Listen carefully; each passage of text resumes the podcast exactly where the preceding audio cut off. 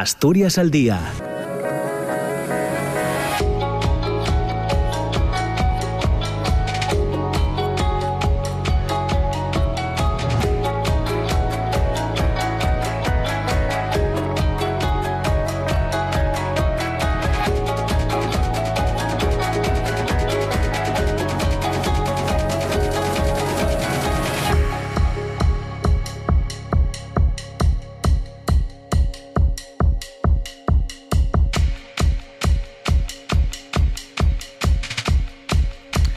Hola, ¿qué tal? ¿Cómo están? Muy buenos días. Son las 9 de la mañana y dos minutos. Bienvenidas, bienvenidos. Comienza Asturias al día. Tenemos hasta las 10 de la mañana para eh, reflexionar, conversar sobre distintos asuntos que ahora les eh, comentaré. Ya saben que Asturias al Día eh, se emite a través de RPA, de la, de la radio pública, todos los días, de lunes a viernes, en esta eh, franja horaria. Estos días estamos pidiendo opiniones y reflexiones en torno los datos del informe eh, AROPE sobre la pobreza y riesgo de exclusión social. Y la consejera de Derechos Sociales y Bienestar, Melania Álvarez, manifestaba precisamente ayer en la Junta General del Principado que los datos que arroja este informe eh, relacionados con Asturias son malos y al igual que no le gusta presumir, tampoco le gusta usar paños calientes frente a los problemas, sino que dice hay que hacerles frente y buscar soluciones. Insiste la consejera en que frente a ese informe el Gobierno del Principado no va a caer en la tentación de mirar hacia otro lado y destaca la dificultad en el acceso al mercado laboral como uno de los principales factores de los datos de exclusión social. A partir de ahí, Melania Álvarez también ha recordado las medidas puestas en marcha, lo hacía en la Junta, como les comento, eh, puestas en marcha por parte del Ejecutivo para hacer frente a la situación. La visita a la Junta General del Principado de José Andrés, eh, galardonado junto a su ONG World Central Kitchen eh, con el Premio Princesa de Asturias de la Concordia 2021, ha sido el marco en el que el presidente del Parlamento asturiano, Marcelino Marcos Líndez, destacaba el valor ético del chef eh, mierense, querido e ilustre asturiano, decía el presidente de la Junta General del Principado. Ya saben que el cocinero va a recoger el próximo viernes ese premio Princesa de Asturias de la Concordia 2021 y pedí ayer a los gobiernos e instituciones que dejen de lado los discursos que nunca llegan a nada y pongan en marcha acciones sobre el terreno para acabar con las desigualdades en el mundo. Hoy, a las siete y media de la tarde, en el Parque Jovellanos, en Mieres, eh, se va a desarrollar un acto de entrega oficial de la placa que distingue precisamente a José Andrés como hijo predilecto del concejo que lo vio nacer, del concejo de Mieres.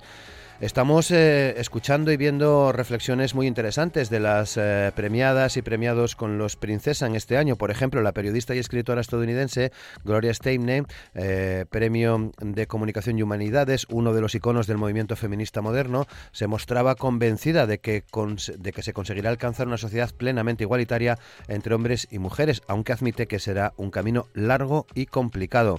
Gloria Steinem también subrayaba la importancia de que en la lucha feminista hay que ser útiles los unos con los otros y además de enseñar también hay que aprender. Otra mujer, la bióloga Catalín Caricó, una de las científicas que está detrás de las vacunas contra COVID-19 y que ha sido galardonada con el Princesa de Asturias de Investigación Científica y Técnica, ha estado en Riaño, en Langreo, en el colegio Clara Campoamor. Anunció que va a donar parte de su premio, aparte de su premio Princesa, a este colegio eh, langreano, el centro trabajó precisamente sobre eh, su figura el pasado mes de marzo con motivo del Día de la Mujer. Las vacunas que hay en el mercado contra COVID-19 no solo son muy potentes, sino que también son seguras y no generan efectos secundarios graves, según aseguraba también esta semana el inmunólogo eh, estadounidense Drew Weissman, cuyas investigaciones han contribuido a su desarrollo en poco más de un año. Se han vacunado mil millones de personas y no hemos visto ningún efecto secundario grave, subrayaba este experto en microbiología que desde hace años trabaja en el desarrollo de vacunas de la mano de la bióloga húngara Katalin Karikó, considerada ya saben, la madre de las vacunas basadas en el ARN mensajero. Tras asegurar que lleva años luchando por conseguir que haya más igualdad en el acceso a las vacunas, este profesor de medicina advierte de que hasta que no se consiga que todo el mundo se vacune, no se podrá controlar eh, el coronavirus, esta pandemia. Y de los eh, son algunas algunas de las eh, frases, de las reflexiones que destacamos. Hay más, de las que hablaremos en el programa. Pero hoy también queremos abordar otro asunto, de los premios Princesa al premio Planeta. Ya saben, dotado en esta última edición con un millón de euros. Y es que parece que el mundo literario español está entre contento, desconcertado e indignado, porque detrás del seudónimo de quien firma como Carmen Mola, cuya protagonista de sus tres libros de novela negra con una mujer inspectora, están tres hombres, los escritores y guionistas Jorge Díaz, Agustín Martínez y Antonio Mercero.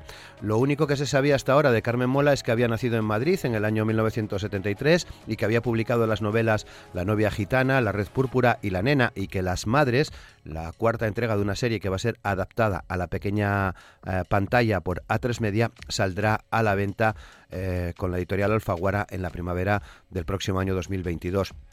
Eh, la librería madrileña Mujeres y Compañía, especializada en literatura feminista, se unía este lunes a las críticas contra los tres autores que están detrás del seudónimo de Carmen Mola y decidió retirar los libros firmados con este seudónimo. Una escritora, Carmen Moreno, responsable también de la editorial Cazador de Ratas, dice que lo más indignante es que hayan creado el personaje de una mujer para hacer la campaña de marketing que han hecho y que jamás harían con una mujer. Numerosas mujeres han sido empujadas al anonimato, a ocultar su verdadero nombre a lo largo de la historia, mujeres sobresalientes que no podían destacar más que los hombres y que fueron relegadas a un segundo lugar. Sobre la mesa dejamos un nombre, uno de los más conocidos, Fernán Caballero, el seudónimo utilizado por la escritora y folclorista española Cecilia Boldefaber y Ruiz de la Rea. 9 de la mañana y 9 minutos. Asturias al día con Roberto Pato. Y con Amor Argüelles en el control de sonido, hoy están con nosotros en Asturias al día eh, Rafa Gutiérrez Estón. Rafa, ¿qué tal? ¿Cómo estás? Muy buenos días. Buenos días, encantado de estar con vosotros, como siempre. Muchas gracias. Chelo Tuya, periodista del diario El Comercio. ¿Qué tal, Chelo? ¿Cómo estás? Muy buenos días. Hola, muy buenos días. Pues aquí de miércoles lluvioso. Muy bien, muchas gracias. Y Ramón Suárez, también periodista. ¿Qué tal, Ramón? ¿Cómo estás? Muy buenos días. Buenos días, buenos días. Muchas gracias por participar con nosotros. Quisiera empezar el programa pidiendo reflexiones y opiniones en torno a esas cifras. Chelo, términos generales, 280.000 asturianos en riesgo de pobreza o, exclusión social. Si no fuera por el salario social, la situación sería dramática. Reconocía también la consejera eh, Melania, Melania Álvarez. ¿Cómo, eh, ¿Cómo recibes, cómo has recibido estos, estos datos? Bueno, yo creo que como lo recibimos todos, ¿no? Los que asistimos el, el, lunes a la presentación del informe que hizo la Red Asturiana de Lucha contra la Pobreza y la Exclusión, mm, eh, sorprendida, triste, triste y, muy preocupada. Mm, sorprendida mm, no tanto porque eh, las ONGs que trabajan en la red llevan desde el inicio de la pandemia advirtiendo de que algo estaba pasando, de que no se estaban dando las soluciones adecuadas a la crisis económica que generó la COVID y, los datos han, venido a confirmar lo que ellas habían avanzado. El único dato positivo que hay en el informe, bueno, positivo entre comillas, eh, que ellas mismas destacan es que la eh, Asturias sí tiene una buena red para la pobreza más severa, para, para evitar que caigas en, ese último paso, ¿no? En el paso de que ya no tengo nada. De ahí, bueno, la importancia del, salario social y del trabajo de, las entidades sociales. Pero esos 30.000 asturianos que se han incorporado al colectivo de pobres eh, eh, en este año eh, somos todos. Mm, somos cualquiera de los que estamos en, aquí ahora hablando, los que se están escuchando, la única diferencia que hay entre nosotros y los que hoy están en ese grupo de 282.000 asturianos es que de momento tenemos un empleo y un sueldo. En cuanto al empleo y el sueldo desaparecen, la, el colchón, el, nivel de ahorro medio de las familias es, es, escaso porque venimos de una crisis económica de 2008, de 2012 que no, no se había solucionado y, y te quedas sin nada. Y, es lo que estamos viendo. Creo que el, el grave problema fue que no se atendió o que el que se llamó como escudo social, que fue el ingreso mínimo vital, dotado de muchísimo dinero, ojo, que no, no es que se haya eh, sido cicatero con la inversión en el ingreso mínimo vital, pero sí se ha sido absolutamente errático con las normas y con las condiciones para poder acceder a ese ingreso mínimo vital. ¿no? Bueno, pues creo que el error estuvo ahí, en que no se ayudó al que de repente pasó de una situación mm, normalizada, que llamamos normalizada, a no tener ningún ingreso para acceder, solo como dato, para los eh, oyentes que no lo conozcan, las ONGs lo han denunciado muchas muchas ocasiones, para acceder al ingreso mínimo vital, si, si quedaste en la ruina en 2020, eh, no tenías que haber tenido ningún ingreso en 2019, lo cual es absurdo, porque tu problema llegó en el 2020 cuando por la crisis te quedaste sin trabajo.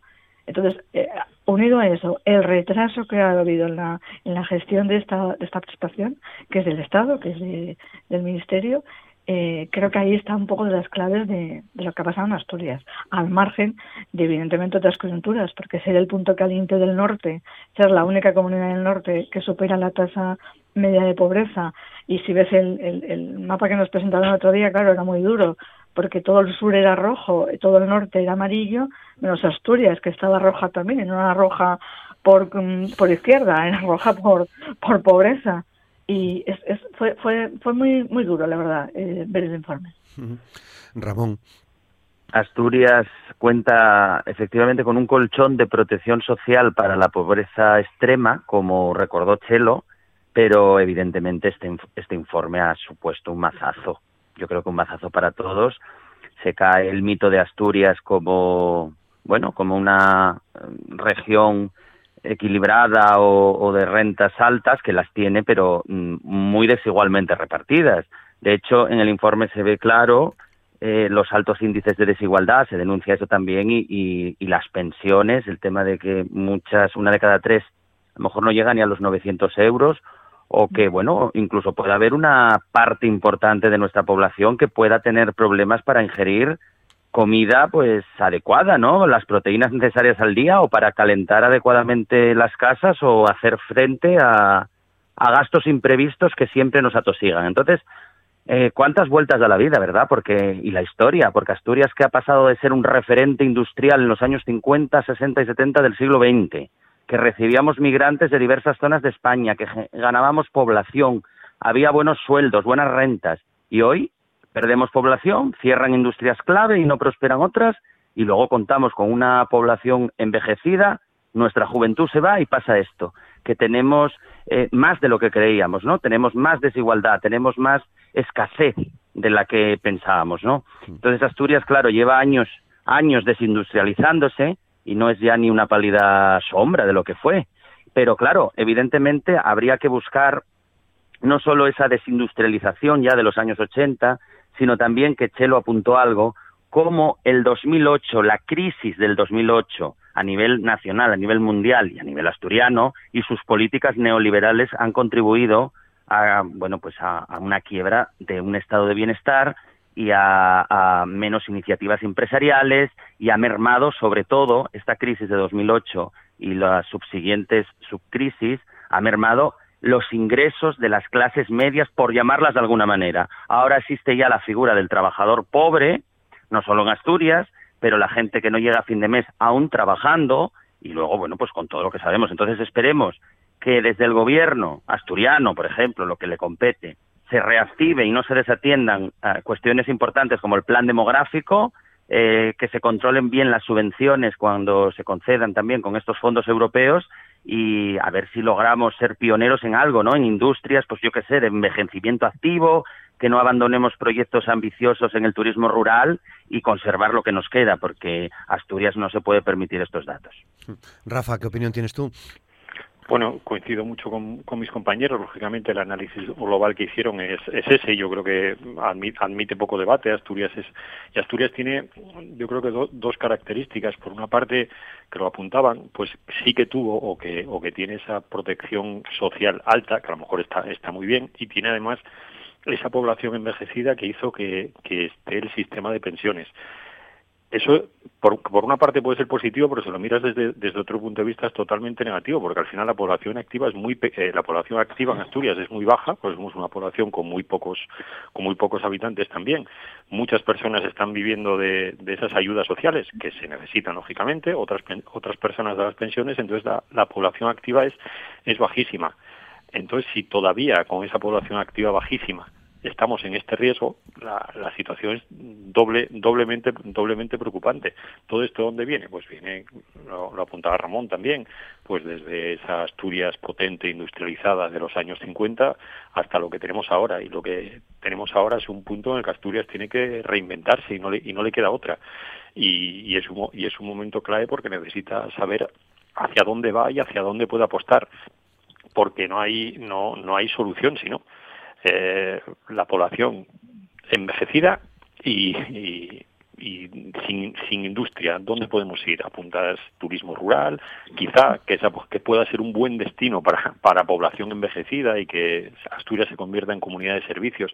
No lo sé, no sé por dónde puede ir, por ahí es donde la, la clase política y dirigente tiene, tiene que tiene que pensar mucho, meditar, porque ahora parece ser que va a llegar dinero de Europa y aquí ya llegó dinero en otras ocasiones y parece que no sirvió para mucho, no sirvió para asentar unas bases y ahora si va a llegar ese dinero tienen que medir muy bien en qué se invierte porque tiene que ser cada y sobre todo esa palabra inversión porque lo que necesitas es crear eh, una Asturias que tiene que ser totalmente diferente en cuanto a las apuestas a lo que a lo que es hasta ahora porque el camino no es que sea o no parece que esta, que estas estos datos sean algo momentáneo sino que parece que es algo que está para quedarse o que no hay solución si las si las políticas siguen por el mismo camino Chelo Sí, es que, que completamente de acuerdo. Además acaba de decir Rafa, eh, aquí ya llegó ya llegó un chorro, ¿no? De dinero europeo y todos sabemos eh, eh, a, a, qué proyectos importantes sí se destinaron, pero a qué otras cosas mmm, que han quedado ahí para recuerdo, ¿no? Como todo, todo tipo de centro de interpretaciones de cosas que luego no, no se pusieron en marcha, que, no, no, que sobre todo que no generaron, que no sirvieron para lo que estaban previstos, que era para generar empleo, riqueza, para asentar población.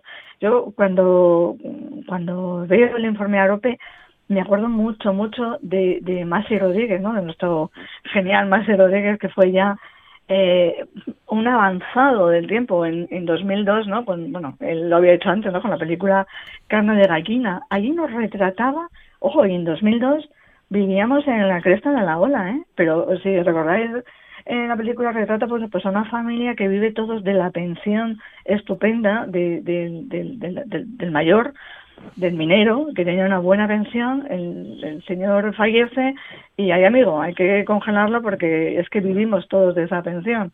Pues, pues esto, esto es un poco el retrato de Asturias. Ah, de, del, las de pensiones han ido desapareciendo por, por, por motivo de la, de la ley de vida, eh, las, las pensiones más altas han ido desapareciendo en las pensiones de la minería, el volumen de pensiones de la siderurgia, y lo que está generando ahora Asturias es un empleo eh, precario, es un empleo fundamentalmente del sector servicios, es un empleo mmm, que no tiene mucho recorrido, sobre todo que no tiene mucho salario. Comentaba Ramón el, el, el pobre, ¿no? Trabajador pobre, que llevan las ONGs diciéndolo años ya. Y al principio yo recuerdo que algún político mmm, eh, tildaba de chanza, ¿no? Esa trabajador pobre. No, no, es que es verdad. Es que eh, hemos vuelto a la época de Cuéntame cuando el padre Antonio salía de un trabajo iba otro. Es que, es que, conozco, bueno, yo conozco a personas que si no fuera porque tienen un segundo trabajo, ese segundo trabajo, ese segundo eh, espacio extra en negro, no llegarían a fin de mes, pero no llegarían, no para irse de vacaciones al Caribe, para pagar la hipoteca, el colegio de sus hijos y, y, y, un poco lo que dice el informe. Bueno, pues tener carne o pescado dos veces a la semana, que tampoco es eh, ninguna ningún lujo. Es más, eh, según la OMS, es una necesidad o para ahora que llega el invierno, la calefacción con la tarifa eléctrica disparada, ¿qué va a pasar este invierno? ¿Cuánta gente va, va a realmente conectar la calefacción o calentar sus viviendas? Porque en, en la cocina económica de Gijón, y en la de Oviedo también, pero en la de Gijón, hace ya cinco años ojo, eh, hablo de cinco años, antes de la COVID, ya contaban, eh, tenían muchísimos usuarios mayores, mayores de eh, pensionistas, que iban a comer a la cocina económica no porque no tuvieran pensión, sino porque la pensión les daba o para comer o para calentar la casa. Y entonces, en invierno iban a la cocina económica a comer o la cocina económica les hacía un menú para que lo comieran en casa. Estamos en ese momento. No somos pesimistas, no somos. Claro que Asturias tiene oportunidades y es una, una, una tierra de riquezas, pero no lo estamos haciendo bien o no se está haciendo, eh, no se está llevando el camino adecuado para, para de verdad que haya un futuro. Ramón. El informe, exacto, el informe desgraciadamente hace un buen retrato de Asturias, eh, certero, también se puede extrapolar al resto de España, del mundo en general, porque yo, mira, eh, yo pediría sobre todo a ver si se produce ya una revolución intelectual en el mundo de los economistas.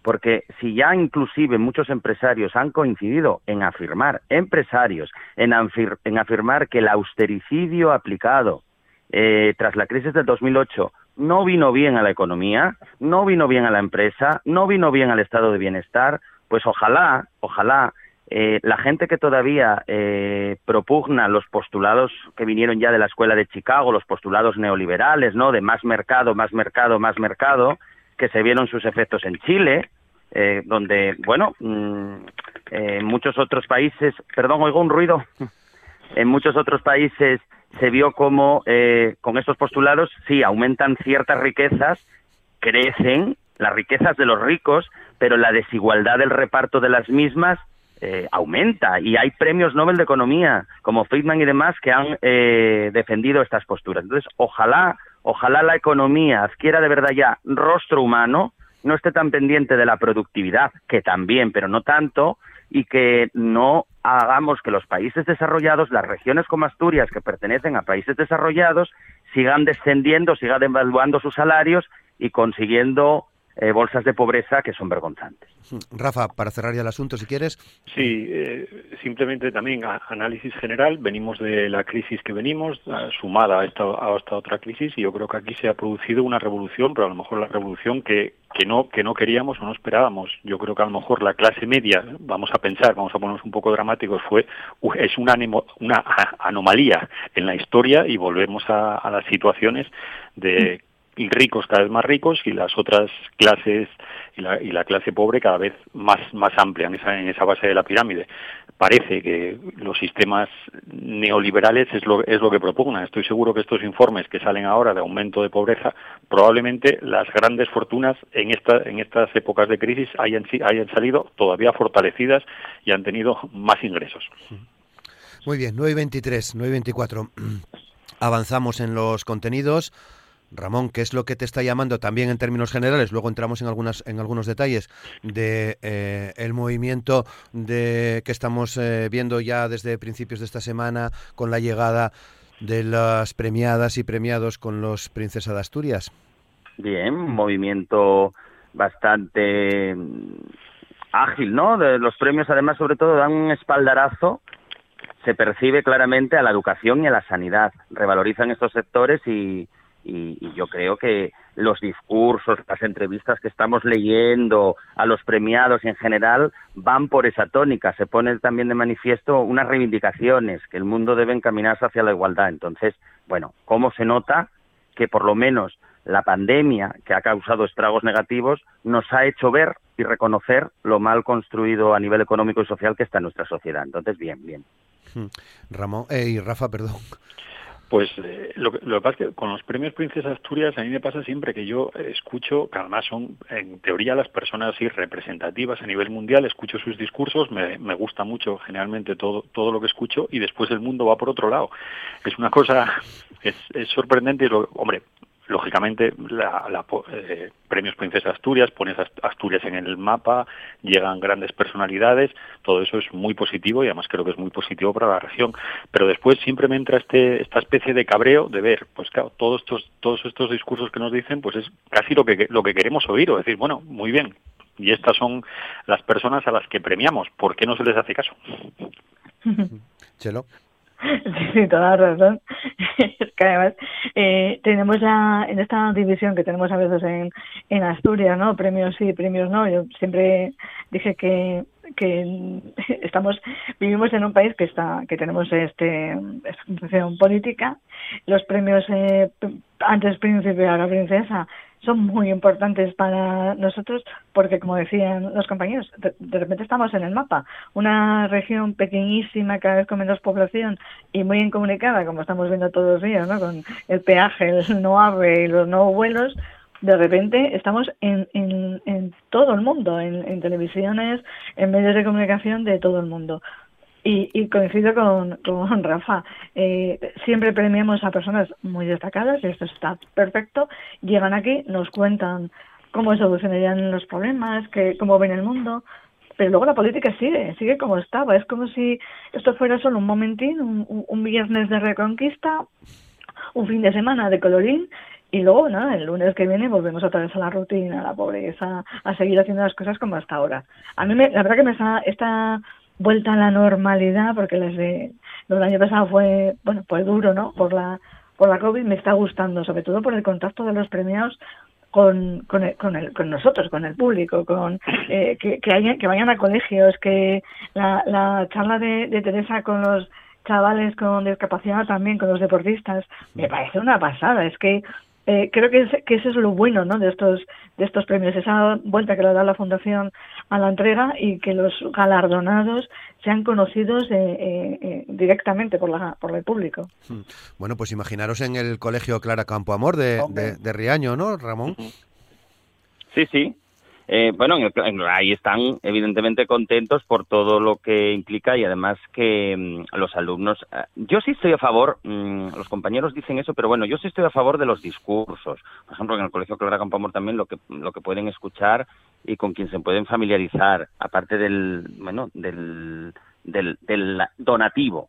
Pero mm, yo sí estoy a favor, fijaros, de los discursos, aunque estoy de acuerdo también con mis compañeros de que a veces son muy pomposos y no se quedan en, la realidad y evidentemente los premios Princesa lavan un poco la imagen de una corona española cargada de escándalos por doquier, ¿vale? Entonces eso es aparte. Pero mm, yo, a ver, como también hacemos muchos reportajes, se hace mucha mención a estos premios, no está de más que la gente eh, oigamos o leamos, pues yo qué sé, eh, feministas o personas que ahora mismo han estado en el mundo de la investigación de la vacuna y nos cuenten un poco eh, que tienen la intención de presionar a los gobiernos para que haya un reparto más justo de las vacunas, o Gloria Steinem, ¿no? El Premio de Comunicación y Humanidades, como tú apuntaste, eh, Roberto, feminista, feminista moderna, posmoderna, bueno, moderna y luego fue posmoderna también, que trabaja activamente para, para denunciar explotaciones sexuales de todo tipo a la mujer, para dignificar el cuerpo de la mujer,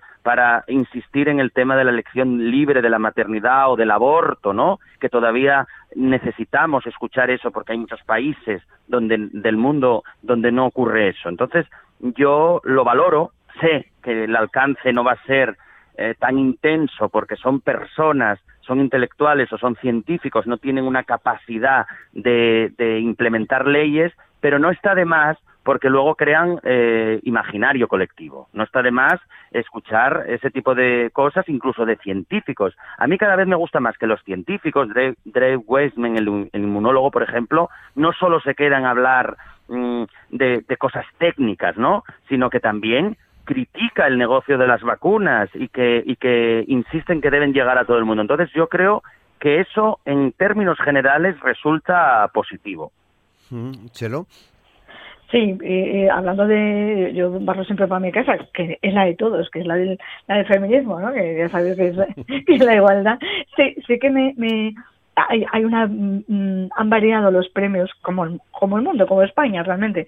Han, han dado un giro en los últimos años y cada día son más feministas entendiendo por eso más más igualitarios. Y no solo tenemos a, a Gloria que, que bueno que, es una gloria tenerla aquí escucharla y el trabajo que ha hecho a lo largo de, de toda su vida sino que que tenemos a, a a Teresa, que es un ejemplo también de superación, tenemos a las científicas y luego a CANFES, o sea, eh, eh, esta ONG que está trabajando eh, muy calladamente, no creo que sea muy conocida, en África, en países, en cinco países en concreto, mm, evitando que las niñas sean casadas en ese momento de niñas, evitando que las niñas sigan siendo consideradas lo que son todavía en esos países, que es un, un, un, ser de segunda, es que ni siquiera es un ser humano, es, es, es, algo para el hombre, a mí me parece muy importante que demos visibilidad a que, oye, mira, al, otro lado, aquí al lado, porque están en algún país de estos, está a cuatro horas de avión, está pasando esto. Una niña que tenga ahora ocho años, eh, la familia la casa con un señor de 30 o, la ponen a trabajar porque a trabajar muy duramente porque no hay padre o no hay madre o hay muchos hermanos y tienen que, que, trabajar eh, y no estudiar, solo estudia el niño. Entonces yo, creo que eso, que, que eso nos abre la mente y nos, nos invita a seguir cambiando las cosas y a mejorar. Rafa. Sí, yo, bueno, un poco por lo de antes, yo estoy totalmente a favor de los discursos y estoy completamente de acuerdo con casi todos estos discursos que lanzan los premiados y las premiadas. Lo que me gustaría es que esos discursos, por ejemplo, a la fundación, que está, están los patronos de la fundación y habrá grandes, grandes empresas detrás, pues que les hicieran caso. Porque ese mundo que nos pintan los premiados a mí es el mundo por lo menos que, que me gusta, ese, mundo más visible, por ejemplo, ese, bueno, eso, eso, que nos dicen, que nos dice de que las vacunas da igual, la solución de las vacunas es que se vacunen también los países pobres, entre, entre comillas.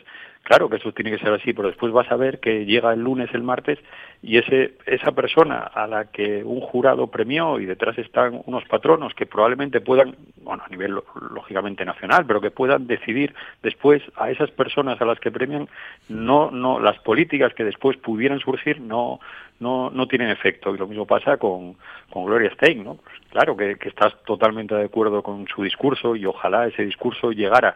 Y me gusta que, que en un marco como es el de la Fundación Princesa Asturias y con toda la repercusión que puede tener, se escuche la voz, la voz de Gloria Stein, pero lo que me gustaría es que después las personas que tienen capacidad hicieran caso a esos discursos, porque el mundo yo creo que todo lo que hablamos antes de las desigualdades iría un poco mejor si, si se les hiciera caso a las personas a las que premian. Hmm, que es en definitiva lo que también, perdona, no, luego te doy la palabra, que es lo que eh, también ayer decía José Andrés, ¿no? Más o menos en, esa misma, en esa misma línea.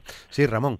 Claro, exactamente. Mira, eh, tú lo acabas de señalar. José Andrés también que con su premio y con bueno con todo lo que representa para para Mieres también anima a los sistemas políticos a que se repartan platos de comida justos y adecuados por todo el mundo. Ya lo había dicho en una entrevista en junio en fin. Son cosas que evidentemente no tienen un efecto inmediato, pero todo suma. Yo por eso mm, insisto en esto, quizás peco de iluso o excesivamente optimista, pero yo ya estoy viendo cada vez más Mira, por ejemplo, eh, Roberto, tú comentaste José Andrés, el mundo de la cocina, vale. Pero los científicos, los científicos antes no se mojaban tanto ni en temas morales, ni éticos, ni políticos. Ahora sí. Ahora hacen reflexiones filosóficas y sociológicas sobre los alcances de la ciencia. Y, por ejemplo, Catalín Carico, vale, pues que va en las escuelas que los discursos, que informe a los chavales, porque es necesario que haya más educación en ciencia en este país, pues que estamos, que está eh, inmersa en investigaciones de vacunas contra el VIH, por ejemplo, que la gente lo vaya sabiendo, o que diga eh, cosas como que con esfuerzo, empeño, se consiguen logros y que anime a la gente a no desistir en el mundo de la ciencia. Todo eso, o que se escuchen discursos de feministas nuevamente, por ejemplo, como Gloria eh, Steinemann, que comentó que, bueno, que su madre, que también era periodista, tuvo que firmar sus trabajos periodísticos con nombre de hombre o que a ella misma se le pagaba menos por escribir un reportaje que a un hombre en la revista Time. Todo eso, como luego se puede hablar, se pueden hacer foros de debate, tertulias en los medios, en las escuelas, no produce eh, resultados inmediatos, pero digamos que eh, forma parte de la agenda ya eh, de la opinión pública. Entonces, digamos que incluso a nivel periodístico, si vemos que no se cumplen determinadas leyes, podemos decir, oiga, es que en el mundo de la ciencia ya se habla esto, oiga, miren qué discursos. Y, yo creo que eso al final resulta fecundo. Chelo. Sí, eh, no me han pagado, ¿eh? De la fundación, ¿eh? no, eh, estamos todos hablando muy bien de los premios, o sea que no. yo, creo, que hay, un hay un consenso. Insisto en que lo, lo más bueno, eh, aparte de, que ponen nos ponen Asturias, nos ponen en el, en el foco mundial, es ese contacto, esa, esa, ese enriquecimiento. O sea, a, lo conocemos todos, pero pero que venga aquí, que lo cuente, y sobre todo que cuente este chaval que viene de Mieres, que le van a hacer ahora hijo predilecto y muchas más cosas deberían darle. Bueno, pues ese chavalín de Mieres le plantó cara cuando mm, no, no era muy conocido, no tan conocido, a todo un señor Trump, que luego fue presidente del país más poderoso del mundo, que ahí estuvo y ha mantenido esa esa esa línea, esa línea de actitud y de y de enfrentamiento de, o de, de, respeto a sus ideas, las ha mantenido hasta hasta hoy y, y, y ha dicho, oye, yo la pasta esta del premio la voy a donar, es más, voy a ir en Navidad a La Palma a estar allí echando una mano. A, a mí me parecen ejemplos, ejemplos que enriquecen, la verdad. Rafa. Sí, totalmente, totalmente. Lo de José Andrés, pues es que es verdad, es que se enfrentó a Donald Trump cuando Donald Trump ya era un personaje en Estados Unidos y después cuando era presidente de, cuando fue presidente de Estados Unidos siguió siguió con su enfrentamiento.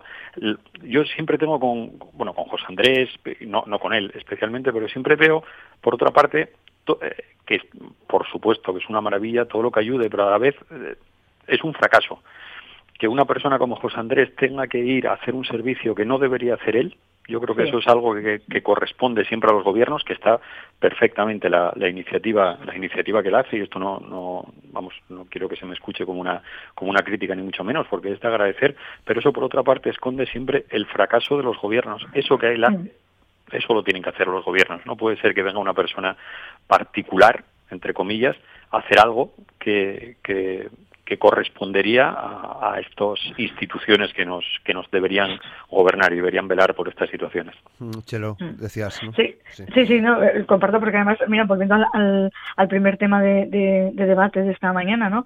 Es igual, eh, eh, es igual que las entidades sociales.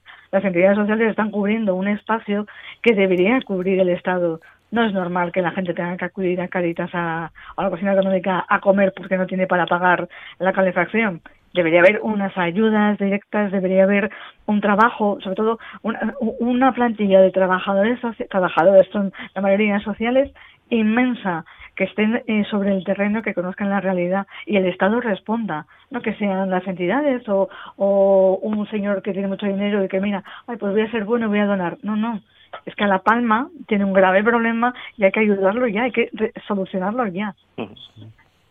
Muy bien, 9 y 38, avanzamos en los premios. Rafa, ¿qué nos dices de, del premio Planeta? Un millón de euros mm, y que ha levantado una polvoreda, bueno, pues interesante, ¿no? Bueno, voy a ponerme primero desde el punto de vista de, las librerías y cuanto más se hable de libros, mejor. Y de comprar libros, de comprar libros sobre todo. Y de comprar libros, pues para, para, el, para lo que es puramente mercado editorial, pues cuanto más se hable en los medios de comunicación de, de libros, y eso lo sabe muy bien el Grupo Planeta en este caso, pues mejor, porque esto va, va a acrecentar el interés por, por, la, por el libro próximo Planeta, que va a salir en, a principios de noviembre, y estos mismos autores van a tener seguir firmando como, como Carmen Mola y, con la inspectora Elena Salgado, que sacan otro en el otro gran grupo editorial, que saldrá para febrero-marzo, que es la continuación de esa de, esa serie iniciada con la, con la nueva gitana. Bueno, pues, a ver, eh, desde el principio se ve, o cuando salió el libro, el libro de la novia gitana, se sabía que, que, algo, que algo había detrás. Lo que pasa es que esto pues es lo mismo, hay una parte en el mundo del libro que es el mercado. Y eso lo manejan sobre todo estos grandes grupos editoriales, crear ese enigma en torno a la figura de Carmen Mola, después debatiremos con, con la otra perspectiva que se le puede dar, que es la perspectiva de género, que es muy interesante también para, para hablarlo, pero esa, esa figura de Carmen Mola, que no, se sabe nada de ella, crease, crease el misterio, y yo desde el punto de vista literario, cuando leí el primer libro sobre todo, a mí lo que me parecía es que era, era un un refrito, era un producto de, marketing, estaba pensado eh, perfectamente para vender, era un mecanismo de relojería perfecto para encajar con los gustos que en ese momento había en, había en el mercado, ¿no? de, esa inspectora de policía y todas las tramas, sobre todo la influencia, lo que se veía, que eso se ve mucho últimamente en el campo de la novela policíaca, novela negra, que es la que más se vende, eh, la influencia sobre todo de las series de televisión. Nada nuevo tampoco, esos capítulos muy cortos, mucho diálogo, eh, final en alto para que te apetezca seguir leyendo leyendo otro capítulo, casi la, la dinámica que hay en cualquier serie de Netflix, pues aplicada al mundo de la literatura y parecía un producto, un producto editorial. Mi, mi teoría era que alguien había enviado un, un manuscrito que tenía una buena idea pero que le faltaba técnica y, y, bueno y las editoriales en este caso pueden encargar a personas que tienen que tienen dentro de las editoriales para que hagan un producto a partir de esa buena idea. Al final no al final lo que había era tres señores detrás de, de ese producto pero tres guionistas de series de televisión que conocen muy bien los mecanismos de la ficción. Y después lo convirtieron en lo que lo convirtieron en un fenómeno editorial acrecentado ahora con el premio el cambio editorial que esto es como si el Madrid fichas por el Barça y y ahí alimentar alimentar bueno tertulias y, y, y, debate que está muy bien también para el libro. Desde luego. Ramón. Sí aunque parezca frívolo esto de Carmen Mola es enrevesado de analizar porque hay varias vertientes. A ver volvemos a resucitar el debate de si existe o no literatura de género eh, cómo el mercado puede llevar una obra bueno, pues al conocimiento de todos, cómo, cómo hay esas, esas relaciones entre la literatura, los premios, el mercado, la polémica. Entonces yo creo que aquí mm, sí que, mm, bueno, ya oigo, a ver, nos choca mucho, por ejemplo, eh, eh, históricamente la mujer no ha podido dedicarse eh, pues a, muchos temas, ¿no? Ni a la política, ni a la filosofía, ni a la escritura, ni a la medicina, ni a la judicatura, ¿no? Y hoy ya existen voces eh, y esto quizás lo va a fomentar también, que parece que premian, ¿no? Por ser mujer en algunos ámbitos. Entonces, claro, eh, esperemos que, mm, pese a que lo, a lo mejor lo abordamos aquí de una manera amigable, esperemos que esto luego nos sirva para alimentar discursos en contra de, bueno, de ciertas posturas feministas o de ciertos favores, entre comillas, que se puedan dar a la mujer. A mí, a pesar de todo, me da un poco de, mm, bueno, de resquemor, ¿eh? Todo lo que ha ocurrido. Chelo. Bueno, pues a mí Carmen, Mola pues, es la, la Elena Francis del, del siglo XXI, ¿no? Pues es un, un una, una, una, creación eh, literaria, como explicaba Rafa, muy muy muy muy muy reunionizada, es verdad, ahora que lo sabes, claro, a toro pasado, ahora que lo sabes, es verdad que, que, que, hay guionistas detrás, ¿no? Que está más, es una, son obras eh, que las ves, o sea, las lees y las ves en la, las, las, estás viendo en la tele. No sé cómo, si me, yo a veces leo, estás leyendo y ya estás imaginándote cómo sería la película, porque es, son muy rápidas que, que firmen tres hombres con el nombre de una mujer, bueno, pues pues pues muy bien, que sé que seudónimos los ha siempre. Si eh, ha sido un producto, yo yo creo, eh, igual me equivoco, pero a mí me parece que todo esto está orquestado desde desde el inicio. De, bueno, venga, vamos a un poco lo que apuntaba Rafa, esta idea es buena, tenemos a tres guionistas mejor que uno, vamos a formar, vamos a hacer un producto que, que se que se venda como churros y sobre todo ahora con el respaldo y con el eh, el millón de euros ¿no? del premio Planeta, a ser la bomba y está a tres media, evidentemente, el mismo grupo, pensando en comercializarlo. Ahora, sobre feminismo, sobre si, ay, es que fíjate, tuvieron que poner ese nombre para ganar un premio, es que, bueno, me pongo a reír y, y que, creo que me quedo sola riéndome. Vamos a ver, acabamos de citar a Gloria Stein que su madre tenía que firmar con nombre masculino para poder, poder vender libros. O sea, ahora de repente eh, eh, firmar con nombre de mujer o ser mujer tiene premio. Yo, yo no lo estoy viendo, ¿eh? Estamos viendo las cifras de violencia, estamos viendo las cifras de, brecha eh, salarial, estamos viendo las, cifras de acoso, no solo en España. Y luego miramos al mundo y seguimos viendo que la mujer sigue siendo un aditamento del hombre. Entonces, bueno, vale. Que estos eh, tres chicos han tenido que los pobres poner un nombre de mujer para ganarse la vida. De verdad, me parece de risa, si no fuera incluso para llorar. Chelo, pero tú me entiendes lo que yo quiero decir, ¿no? No, no, si no, te, no, no te lo digo a ti, digo porque eso es lo que ha estado eh, estos días en, en muchas redes, en muchas tertulias. Es que claro, ahora solo se premia, si pones a una mujer lleva premio. ¿Perdón? ¿Cómo que si pones a una mujer? Es. que la, la, idea de si pones, ¿eh? o sea, seguimos siendo un aditamento, ¿no? Venga, llévate, llévate a una mujer que te vas a ganar el premio, te van a dar este trabajo. ¿En serio? ¿Me estás diciendo en serio eso? Por eso, desafortunadamente, exacto, este, esta polémica contribuye a eso, porque si se analiza mal, ¿eh? También, porque yo ya he leído en entrevistas, ahora no recuerdo el nombre, de un hombre quejándose de que a él lo, discrimina, lo discriminaron, le costó eh, publicar por ser hombre, ¿no? Y que luego cuando era mujer, en fin, se, llama le abrieron, es ese, se le abrieron las puertas, nunca mejor dicho. Entonces, sí existe esa sensación social en algún sector, eh, infundada o no, por supuesto, pero claro, lo que decía Chela, a ver, vamos a ver, la realidad no va por ahí. Eh, eh, aparte de que hemos hablado de la premiada que contó su experiencia de cómo tuvo que cómo cobró menos por ser hombre en la revista por ser mujer perdón en la revista Time o su madre lo que le pasó eh, todavía inclusive en otros sectores profesionales o de la cultura por ejemplo, o incluso sectores profesionales en profesiones técnicas o formaciones profesionales manuales donde se discrimina a priori a las mujeres. O sea, esperemos que no Mm, por este asunto no se empañe la realidad de lo que todavía queda por conseguir para una igualdad efectiva entre hombres y mujeres y que no nos olvidemos que realmente quien sufre discriminación laboral, quien sufre discriminación sexual o quien sufre discriminación económica en el mundo eh, es, en términos generales, el sector femenino, sin ninguna, duda. Yo, yo, creo que ese es el discurso de, eh, eh, de los negacionistas del machismo. O sea, que, que, lo, que lo siga habiendo, que los hay y que creen que, que no, que en el siglo XXI está todo conseguido ya, que todos somos iguales y todos tenemos los mismos derechos. Y no es verdad. Y a todas esas personas les invitaría, de verdad, a, ver la, la, entrega de los premios Princesa el viernes, a leer estos días lo que cuentan eh, todos los premios, sobre todo, eh, que entren, que pierden un poco a Campes, que me digan a mí si es igualdad vender a los niños para casarse a los ocho años porque son niñas y al niño no vamos a dejar que estudie a ver si nos saca la familia adelante. Mm, claro, sí. Rafa. Sí, totalmente de acuerdo. Ese es el gran riesgo que, que puede llevar esta, esta situación, que se analice mm. mal, como, como decía Ramón, que se piense que el mercado, ya hablando puramente ya de, del mercado editorial español, eh, pueda ser que lo tengas más fácil por ser mujer, ¿no? Que se puede ser un discurso muy fácil y, y que, y que lo saltas. No, yo firmo con las mujeres lo tienen más fácil de Pues no es así porque tú solamente miras la lista de libros editados en, en España entre hombres y mujeres y vas a ver que se editan muchos más libros firmados por hombres que por mujeres. O sea que no lo tiene, no lo tiene más fácil una mujer por firmarlo, pero puede quedar es en el imaginario decir a estos tres pobres que tuvieron que firmar con el seudónimo de, de Carmen Mola de, de, una mujer para poder editar ese libro. Ese sería un, un análisis muy perjudicial. Sí, y falso.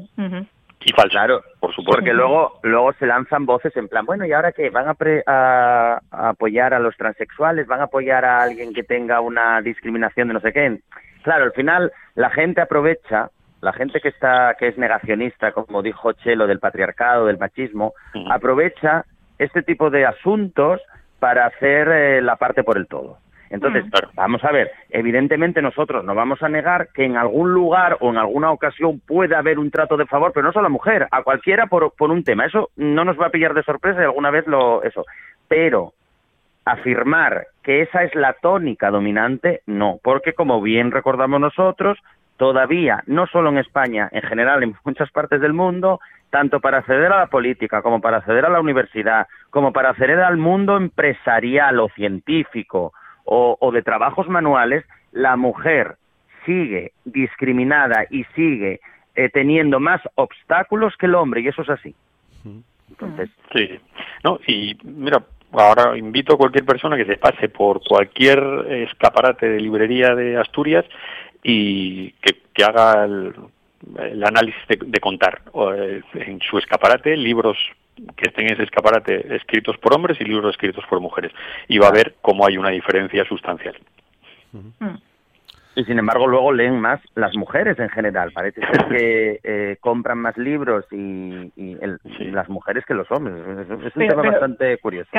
no, pero, bueno, porque claro, eh, las mujeres, los hombres, somos, todos somos amantes de, los amantes de la literatura leemos, leemos porque nos gusta eh, primero leer, aprender, enriquecernos y luego yo, es que soy un desastre, soy periodista y firmo pero yo soy un desastre, yo jamás miro las firmas de, los, de los periódicos. Yo estoy leyendo una información y no sé si la está firmando en el país Pepita o Pepito, o sea, soy un desastre para eso.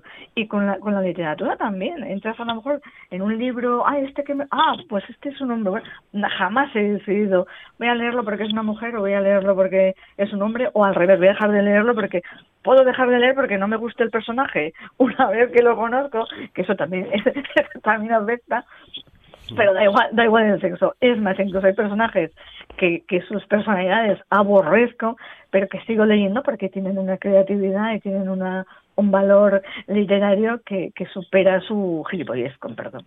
Claro. Sí, sí. Porque, y además... Sí, sí, adelante, adelante, Ramón. No, no, que además eso, para incidir en el tema de que no se, no por ser mujer se apoya más, es que en el tema del periodismo, que incluso Chelo lo acaba de apuntar, ha costado mucho trabajo que a las mujeres periodistas se les tomen en serio, por ejemplo, en la opinión política.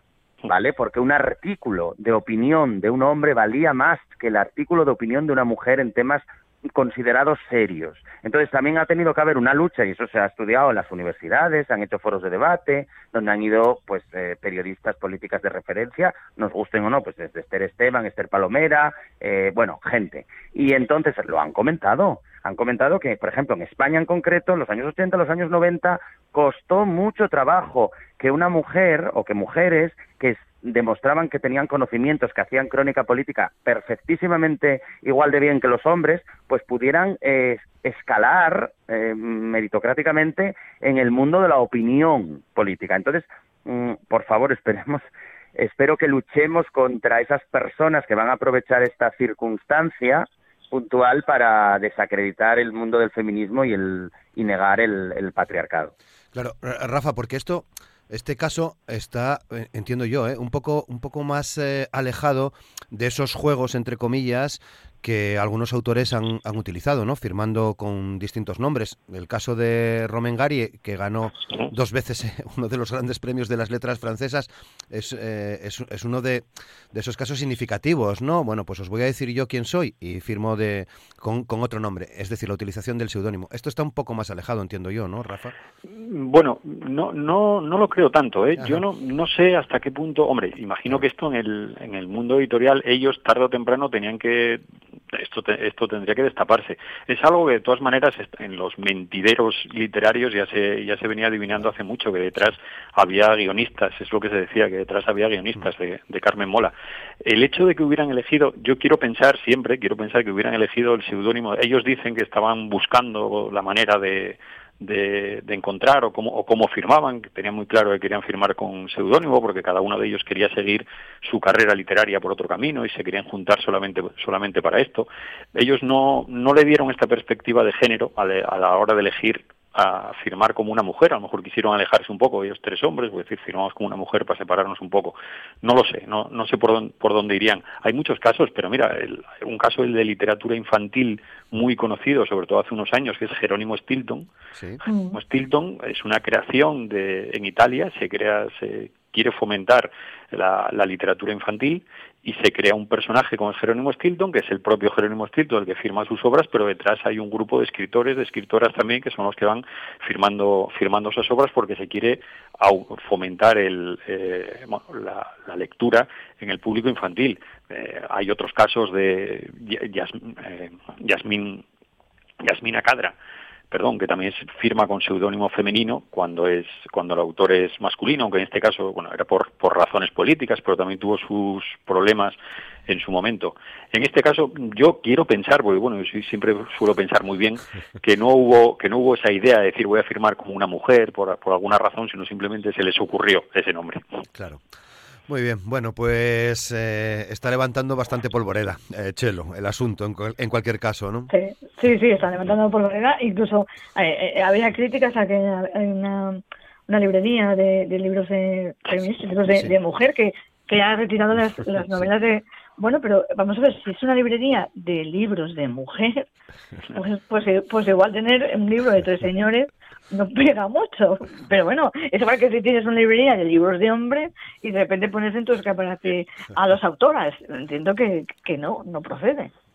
Claro, Yo, esas críticas a, las, a la librería madrileña, o en este caso en Gijón hay una librería que es la habitación propia, Mónica, y no que habrá hecho lo mismo, es que es completamente normal. Si tú tienes una librería de en la que lo único que tienes son libros escritos por mujeres, hasta ahora podías tener el de Carmen Mola, pero ahora ya no. Claro, ahora ya no, claro. puedes tener y es lógico, no, no hay ninguna razón detrás de decir voy a quemar ahora los libros de... No, no, no, no, pero... Simplemente devuelves, lo retiras y, eres coherente con tu, con tu librería. Claro, pero pero es responder a esos negacionistas, ¿no? En la, del macheto. Sí, sí. hombre que no, que es que es, una es una librería especializada. Pongámonos una ferretería de tornillos, pues a lo mejor no vende alicates porque solo vende tornillos. Sí, sí.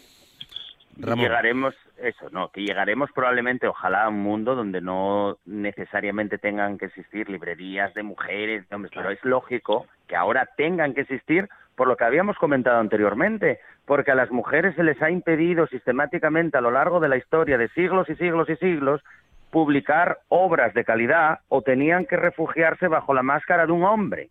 Entonces, lógicamente, en el siglo XXI aún deben persistir este tipo de, de librerías donde se reivindique el papel de la mujer literata y donde, eh, bueno, pues si, si se descubre que alguien que firmaba de como mujer era hombre, pues, pues, pues lógicamente no, no, tiene más sentido que, que quitarlo. Pero bueno, va a abrir debate, ¿eh? va a abrir debate, también se va a abrir debate dentro del mundo del feminismo, de si existe una literatura de género, que hay feministas de la diferencia, etcétera, que también lo propugnan. Y bueno, va a ser interesante, va a ser interesante, aunque parezca menor el asunto. Rafa, ay, perdón. No, no, que Rafa hacía, invitaba antes a, a, los lectores a acudir a una librería, a un escaparate y ver las firmas. Eh, eh, pues yo voy a más. Eh, por favor, mirad el currículum, el currículum escolar de, de, España. En, la, en la asignatura de literatura, ¿cuántas mujeres aparecen? ¿Cuántos hombres aparecen? Ya está. El, el programa de segundo bachillerato de este año de la, de la, Universidad de Oviedo, que es la que después tienen que hacer la EBAU, no hay ninguna obra comentada de, mujer. no está ninguna obra de que se estudia la literatura del siglo XX en, en, España, pues ni una sola obra. El año pues no nada, nada de Carmen Laforet, pero este año hay. No hay más preguntas, señoría. sí, sí, claro. En fin, menudo panorama. Eh, Rafa, menudo panorama con esto.